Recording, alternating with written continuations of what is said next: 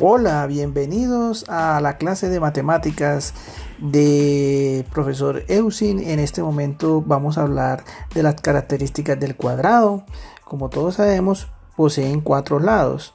Esos cuatro lados son iguales y recuerden que también son paralelos entre sí. Eh, su división por las diagonales forman triángulos. Eh, tiene cuatro ángulos rectos de 90 grados.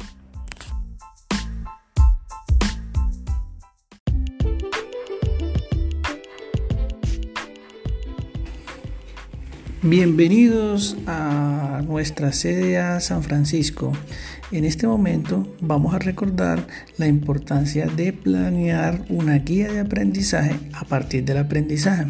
Ese aprendizaje lo encontramos en la matriz de referencia, en los estándares de calidad y también en los derechos básicos de aprendizaje o también las mallas de aprendizaje.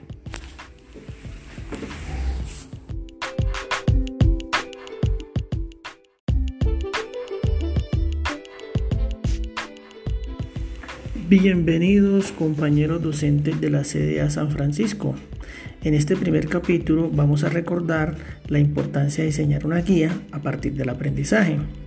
Recuerden que el aprendizaje se puede obtener de los estándares de calidad, matriz de referencia, derechos básicos de aprendizaje o malla de aprendizaje.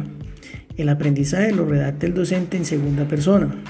Es muy importante tener en cuenta que este aprendizaje contiene uno o varios conceptos. El aprendizaje tiene relación directa con la competencia.